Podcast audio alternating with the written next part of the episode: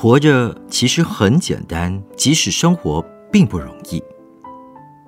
大家都知道，活着的道理很简单，只要有的吃，有的喝，就是活着了。人活着所需要的其实一点都不复杂，可是生活则可以是相当困难的，因为在生活里有很多元素要兼顾，很多因素要考量。除此之外，还有自己想要满足的欲望，甚至是以当今社会的标准要求自己。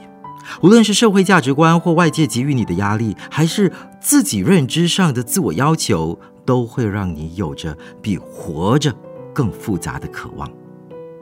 有时候，为了要满足这种渴望，生活会变得更艰难；有时候也会因而感到沮丧。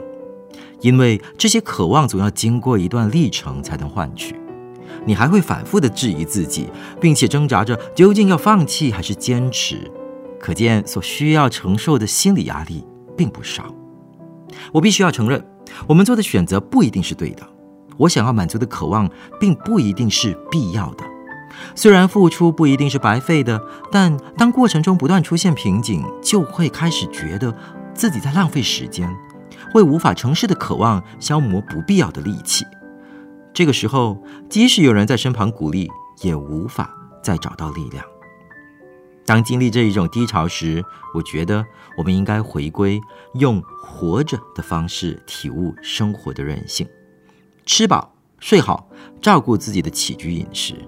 用本能维持生活，再次让自己体验活着很简单的道理，你就更容易看到活着所带给你的希望。你只要继续活着，生活即便再困难，也总能找到面对的方式。暂时先把一切放下，别去想你能够成就什么，你的付出是否有意义，也不需要常常提醒自己无论如何都要努力。把这些事全都放下，归零到基础。即是把生活过好，然后在这个基础上，再为自己想要、需要、必要的渴望冲刺。